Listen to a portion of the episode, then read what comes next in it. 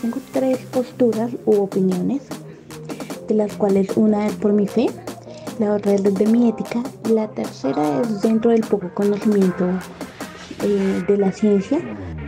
Eh, sobre el aborto, sí, totalmente de acuerdo. Es como algo muy liberador para las mujeres. Dicen que, que cuando el espermatozoide fecunda el óvulo ya hay vida. Ya empieza a haber latidos de corazón y todo eso después de las 24 horas de fecundación. En lo personal no estoy de acuerdo con el aborto. Eh, sin embargo, no puedo negar que hay algunas situaciones en las que yo pensaría en esa posibilidad.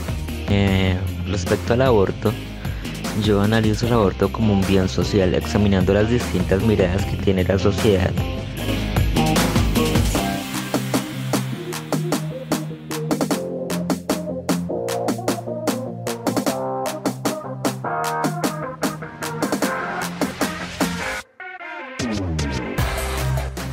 Hola nuevamente a todos ustedes, bienvenidos a un episodio más de este podcast Combatiendo. Mi nombre es David y con este sería el quinto episodio. Eso sí, de antemano me gustaría disculparme con todos ustedes, ya que me demoré mucho en la emisión de este. Pero bueno, acá estamos de vuelta y esta vez con uno de los temas, creería yo, más controversiales en nuestros tiempos.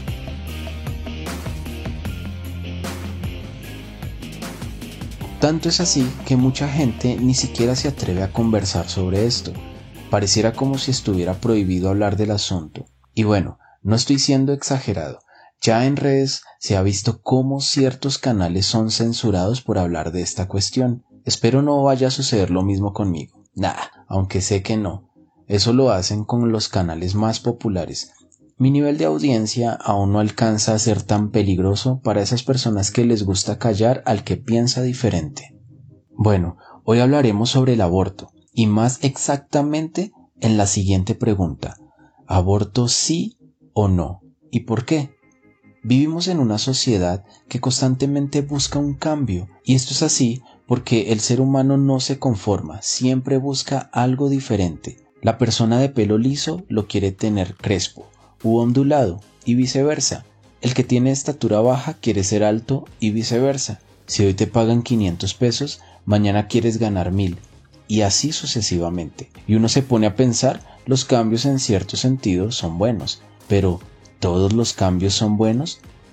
Diferenciar esto es muy importante, y más cuando son cambios que tienen un efecto mucho más relevante en nuestra vida, y acá te hablo desde un aspecto privado, que desde un aspecto público? Los cambios que nuestra sociedad desea muchas veces no van en la mejor dirección y a veces como que olvidamos que el cambio no siempre es la mejor opción, así sea hasta por probar, como en este caso, cuando la sociedad grita a voz en cuello por la despenalización del aborto. Así que bueno, sin más preámbulos, comenzaremos con la sección de respuestas, con aquellos que participan para dar su opinión. Recuerda que tú también puedes participar. No más es que te animes y me escribas por Instagram.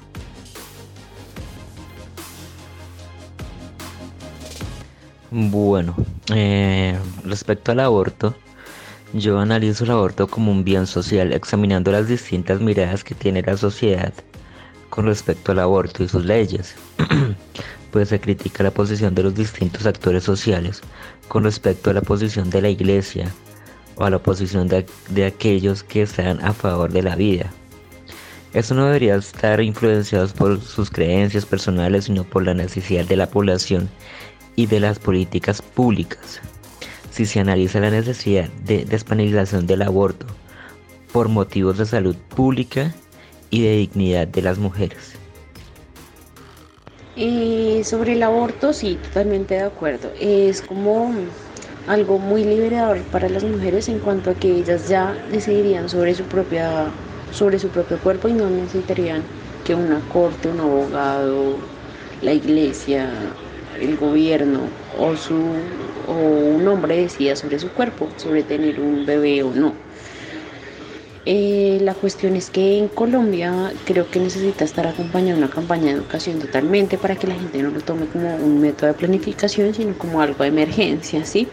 Y que sea bajo ciertas razones. De todas maneras, si el aborto se vuelve legal, eh, se vuelve un poco favorable frente a las mujeres que abortan en sitios clandestinos y pierden su vida o alteran totalmente su cuerpo tanto que pierden su fertilidad. También es que muchas mujeres mueren eh, al someterse a un procedimiento de aborto porque las condiciones de salubridad no son las adecuadas. Pero lo que te digo, si se acompaña una compañía de educación, así como a los métodos de planificación y se concientiza a las mujeres de que todo es accesible en Colombia, pues sería genial, porque el desconocimiento es absolutamente gigante y no todos lo saben. Pero con esto que se acaba de dar en Argentina nos abre las puertas a que vamos a llegar a luchar más y vamos a seguir decidiendo sobre nuestros cuerpos. Mm, bueno, listo. Es que yo soy pro vida y la verdad a mí no estoy de acuerdo con el aborto porque pues científicamente eh, dicen que, que, cuando el espermatozoide fecunda el óvulo ya hay vida. Ya empieza a haber latidos de corazón y todo eso después de las 24 horas de fecundación. Ya, y el aborto, el aborto es matar prácticamente un ser humano. No, no, me, no, no estoy de acuerdo en matar, no, no me gusta. Eh, más que todo por eso. Daña la salud de la mujer y todo eso, entonces es, horrible esa situación. Bueno, cuando tú me hablas de aborto, yo en lo personal no estoy de acuerdo con el aborto. Eh, sin embargo, no puedo negar que hay algunas situaciones en las que yo pensaría en esa posibilidad, o sea, como decir mm, una violación, de pronto mm, que em, el bebé venga en estado, condiciones de salud delicadas, o que si bien es cierto sabemos muchos corra la vida en peligro de, de la madre, ¿no? O sea, podría pensarlo, ¿sí? En ese momento decir, Dios mío, por favor, ayúdame a tomar una decisión, pero yo lo intentaría, yo intentaría eh, primero dar la vida por ese bebé en caso de que mi vida esté en peligro. Segundo, si mi hijo viene con alguna condición especial, también intentaría, porque también, o sea, yo sé que él de pronto viene a este mundo a sufrir, pero pues si viene de pronto sea para enseñarme algo. Em, y en una violación es un es un tema muy, muy delicado, pero hay mujeres que lo han hecho, han tenido a, esos hijos y han sido su, su fortaleza y su, y su guía y todo, entonces yo intentaría ser mamá en cualquiera de esas tres situaciones. Considero que las personas que mm, ahorita apoyan mucho este movimiento son personas jóvenes que de pronto no tienen muchas inseguridades. Em, es difícil saber, digamos, que puede pasar por la cabeza de ellos. Pero pues hay otras formas de no tener hijos. Se pueden operar, se pueden eh, hacer ligadura de trompas. Ah, ya ahorita hoy en día se ve que se puede em, retirar el útero. Em, todas estas cositas que son precisamente para evitar tener hijos. Entonces ellos pueden planificar, hay pastas, hay inyecciones, hay muchísimos métodos inclusive hasta no tener relaciones si quieren, para no tener hijos. Pero pues en lo personal no, no estoy de acuerdo con la, el aborto. Entonces, mm, también obviamente es muy delicado, ¿no? La, la pareja con la que uno desea tener hijos a veces son las personas quienes les dan la espalda. Entonces también yo creo que debemos formar a nuestros hijos ahora que están pues, eh, pues, pequeños a ser personas responsables, a ser personas que sepan tomar buenas decisiones en la vida, orientarlos, organizarlos, para que no se presenten este tipo de, situaciones y de pensar en acabar con la vida de un bebé cuando uno puede em, evitarlo, ¿sí? cuando uno puede prever esa situación. Entonces, eh, educar a nuestros hijos, darles una muy buena educación, que sean personas responsables, que sean personas conscientes, que sean personas que sean personas seguras, que sean personas em, que de, realmente deseen hacer el bien.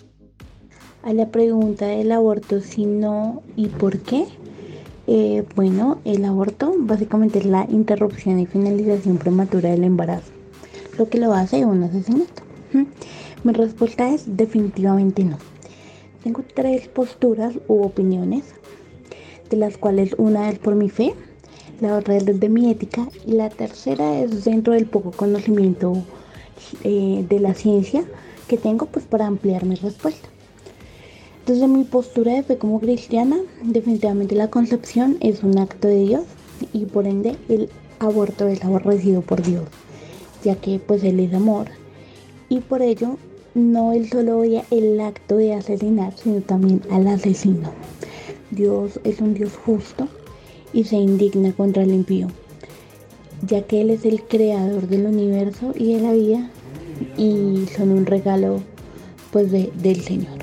En cuanto a los valores, no me parece correcto introducir unas tijeras dentro de la madre, aplastar la cabeza de un feto, cortarlo y sacarlo por partes.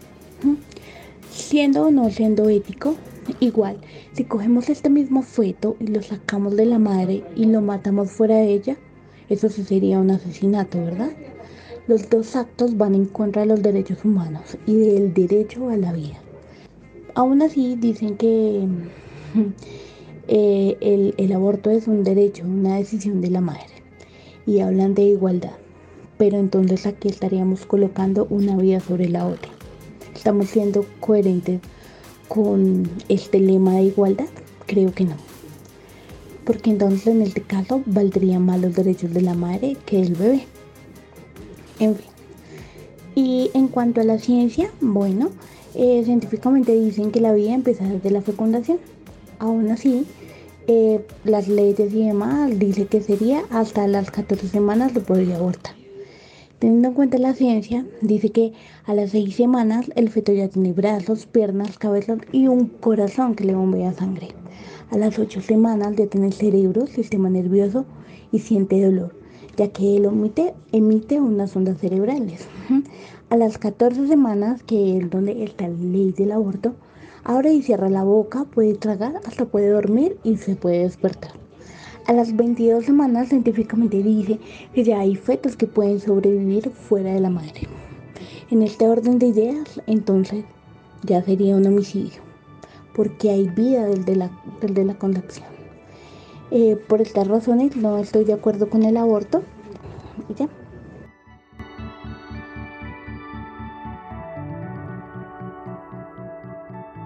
Normalmente, si te fijas, es muy poco lo que yo me dirijo a analizar las respuestas que las personas dan, como que no quiero dar la impresión de que quiero criticar sus respuestas y para nada es así. Sin embargo, muchas veces en las opiniones tocan asuntos interesantes que da más bien pesar dejarlas pasar por alto. Por ejemplo, en lo que nos comentan en una de ellas en cuanto a que es un bien social. Esta expresión sí debería ponernos a pensar. Acá en el episodio revisaremos unos argumentos, algunos más populares que otros, pero el tema es tan extenso que sé que muchos otros quedarán por fuera, pero sinceramente, este sobre un bien social no lo había escuchado. No sé si es por el término y finalmente termina desenvolviéndose como los otros, pero no lo había escuchado desde ese punto. Y solo me gustaría citar la siguiente frase. Debo procurar que solo engendren hijos los individuos sanos, porque el hecho de que personas enfermas o incapaces pongan hijos en el mundo es una desgracia, en tanto que el abstenerse de hacerlo es un acto altamente honroso. Cierro la cita. Adolfo Hitler. Esta frase aparenta ser muy bondadosa y benéfica en pro de la sociedad. Y no quiero comparar lo que acabó de decir nuestro amigo en la respuesta, pero el solo hecho de considerar que uno de los mecanismos para una mejor sociedad sea el asesinato indiscriminado de seres humanos inocentes es bastante tenebroso y lamentable. Y es que el meollo del asunto es este. El feto, aquel embrión, ¿es un ser humano? Este es uno de los primeros argumentos que tocaré, pero antes me gustaría definir lo que es la palabra aborto. Según, desde su etimología, viene del latín abortus, el cual hace referencia a la privación del nacimiento, y otra definición, que creo que es la más conocida, es la de las siglas IVE, interrupción voluntaria del embarazo, el cual es evidente el eufemismo que se le da con esta definición, ya que como lo considero yo, el aborto es más bien privar a otro ser de nacer, es asesinarlo antes de su alumbramiento. ¿Saben? Pero lo más curioso de todo este asunto es que el uso que ellos le dan a la palabra interrupción termina siendo como su talón de Aquiles. Como reza el dicho, el pez muere por su boca, porque la palabra interrumpir significa romper en pedazos. No sé si se están dando cuenta de lo tragicómico de esto. Quieren usar un eufemismo sin darse cuenta que la palabra a la que hacen uso representa explícitamente lo que ellos hacen en un aborto rompen en pedazos a ese ser humano.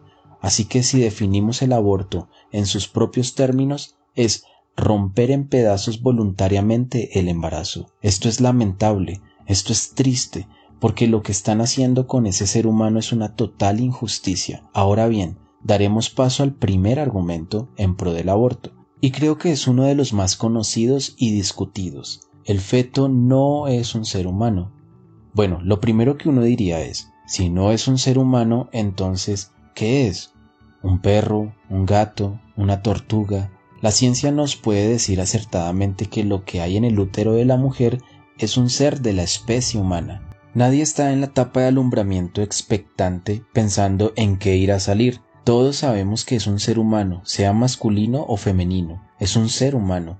¿Y cuándo empezó a ser un ser humano? Esto es desde el momento de la concepción, desde que aquellos gametos se fusionan y tienen toda la potencialidad de ser un ser humano. No porque aún no lo sea, ya lo es. Lo que pasa es que empezó su etapa de desarrollo. Es curioso ver que las palabras feto y embrión, en su etimología en latín y en griego, significan más joven. ¿Esto qué quiere decir?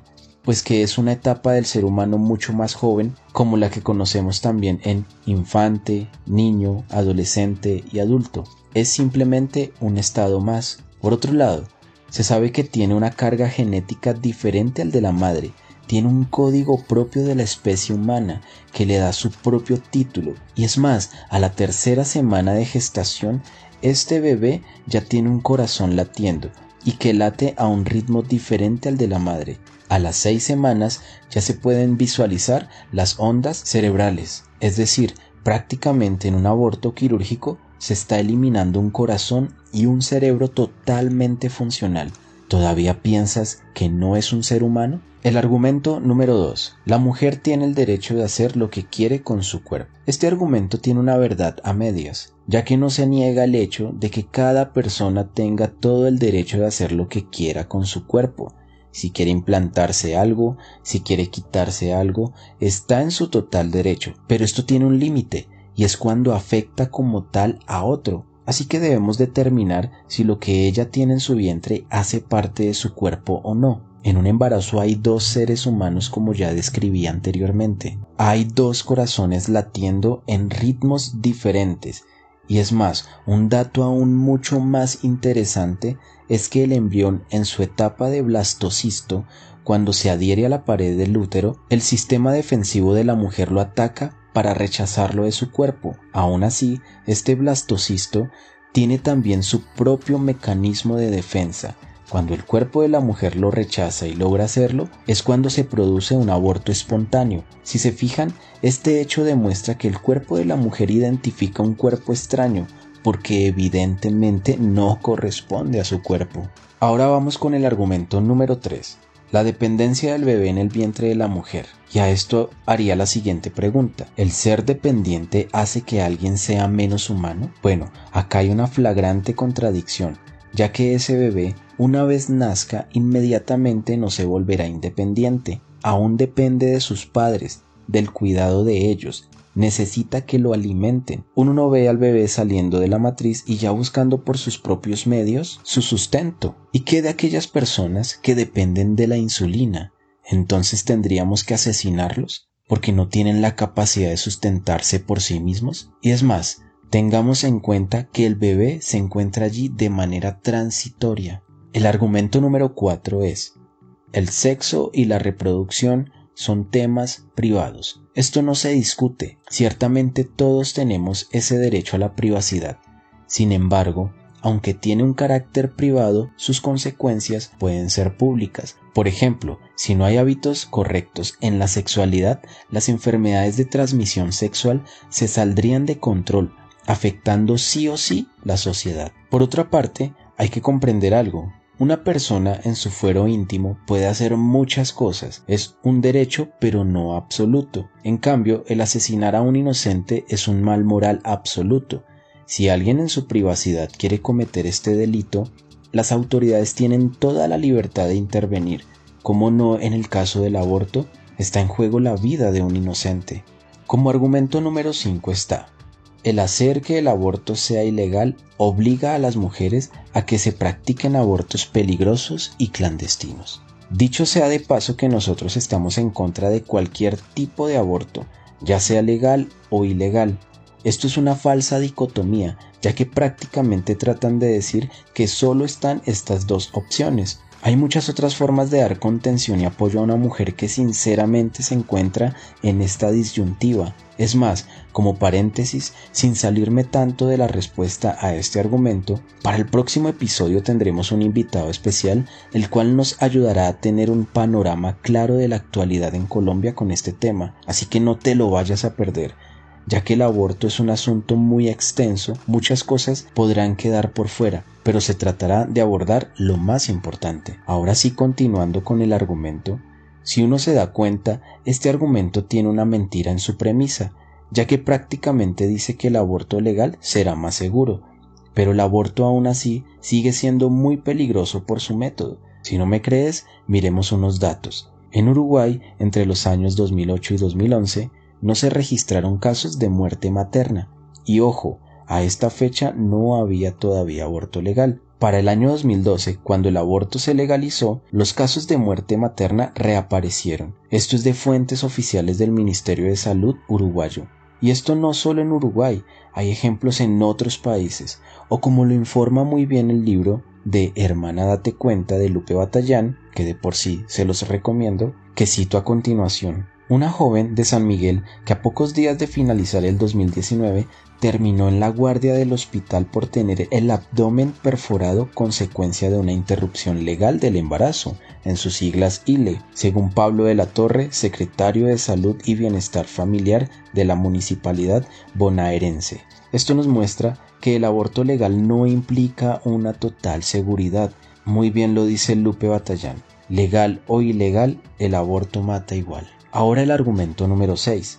Es morir antes de nacer que vivir como un niño no deseado. Miren, de los argumentos que más se escuchan, este considero yo que es uno de los más subjetivos. De por sí todos son subjetivos, pero este es en mayor grado, porque básicamente una persona está teniendo la autoridad de decir que alguien no va a ser amado ni deseado, y pregunto yo, ¿cuántas veces no nos hemos sentido así? Que no nos aman ni nos desean nuestra familia. Por ese hecho entonces es preferible estar muertos. La verdad es una visión bastante lúgubre y depresiva. Por ejemplo, en el holocausto nazi los judíos fueron odiados y por consiguiente asesinados. De esta manera debemos entonces pensar con estos niños. Son muchas las preguntas que causa este argumento. Además, en este argumento se ve una postura de superioridad y de como si la persona conociera el futuro porque sabe que va a tener una vida desgraciada por no ser deseado. Vuelvo y pregunto, ¿cuántos de nosotros realmente fuimos deseados? Y hoy no tenemos la oportunidad de hacer muchas cosas. Si tú has tenido esa oportunidad, ¿por qué se la quieres negar a otro? La verdad, este argumento con un tinte compasivo entre comillas, en la gran mayoría esconde más bien el egoísmo de personas que piensan que ese bebé será un estorbo para su estilo y proyecto de vida. Es terrible ver cómo al descubrir que los niños vienen con alguna discapacidad son abortados. Hasta propósitos eugenésicos esconde mucho de todo esto. Y para finalizar, me gustaría terminar con este argumento. Argumento número 7 los defensores de la vida quieren que los demás acepten sus creencias a la fuerza. ¿Será cierto esto? La verdad es que ocurre todo lo contrario. La gran fuerza impositiva de aquellos que están a favor del aborto es evidente. Grandes corporaciones que financian todos estos movimientos. Es tan fuerte la imposición por parte de ellos que lamentablemente terminan con la vida de un ser humano inocente. Al contrario, los que están en contra del aborto desean que haya vida y no muerte. Y déjame decirte algo, todos, absolutamente todos, tenemos creencias y pienso yo que este argumento va también dirigido a que la religión o la fe no comenten frente a esto, ya que según muchos, la ciencia es la que mejor habla frente al respecto. Pero tristemente te digo algo, aún la ciencia necesita creer, necesita fe. Déjame explicártelo de la siguiente forma. ¿Tú crees que la ciencia responde todas las cosas? No, no lo hace. Hay aspectos metafísicos en los cuales la ciencia se queda corta. Si crees que la ciencia responde todo, tienes un problema cientificista. Además, las presuposiciones que tiene el científico van a influir su interpretación. Por ende, no hay nada como que la ciencia dijo.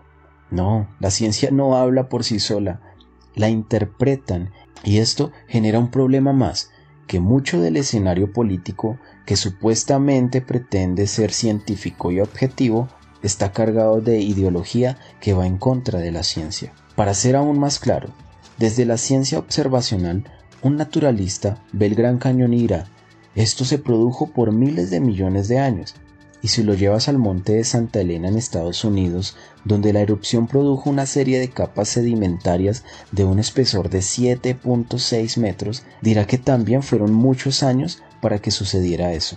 ¿A qué voy con esto? Pues un naturalista cree que los cambios suceden con largos periodos de tiempo. Este naturalista es un científico que sesgado por su ideología, su interpretación también será diferente ya que lo que sucedió en este monte no tardó años para que se sedimentara la tierra de esa forma, fue en menos de ocho días. Ahora, con esto quiero hacerte pensar, las presuposiciones que tú tienes respecto al aborto, aquella idea más fundamental descansa en que es o no un ser humano, este debería ser nuestro punto de partida. Si no es humano, puedes hacer lo que quieras y esta presuposición tuya hará interpretar toda la evidencia de otra forma. Es decir, todo esto que te acabo de decir lo tomarás con otra interpretación, porque tu premisa fundamental descansa en el hecho de que no es un ser humano, por ende no tiene importancia. Pero si lo que te presento da lugar a la duda razonable, ¿no deberías considerar tu posición y no dar sentencia final a un inocente sin voz? La fe tiene mucho que decir también, en la escritura en el Antiguo Testamento vemos la protección que Dios da a este ser humano, que cuando dos hombres estuvieran peleando y sale lastimada una mujer embarazada y le provocan un aborto. Ojo, el término aborto que se usa acá tiene raíz en dos palabras hebreas que significan como tal hacer salir afuera, como lo que hace una partera, es decir, que esta mujer diera luz prematuramente. A causa de esto, si había muerte, se pagaría vida por vida. La dignidad del ser humano desde una cosmovisión bíblica radica en el hecho que somos imagen de Dios. Dios como creador es quien tiene el derecho de quitar y dar vida.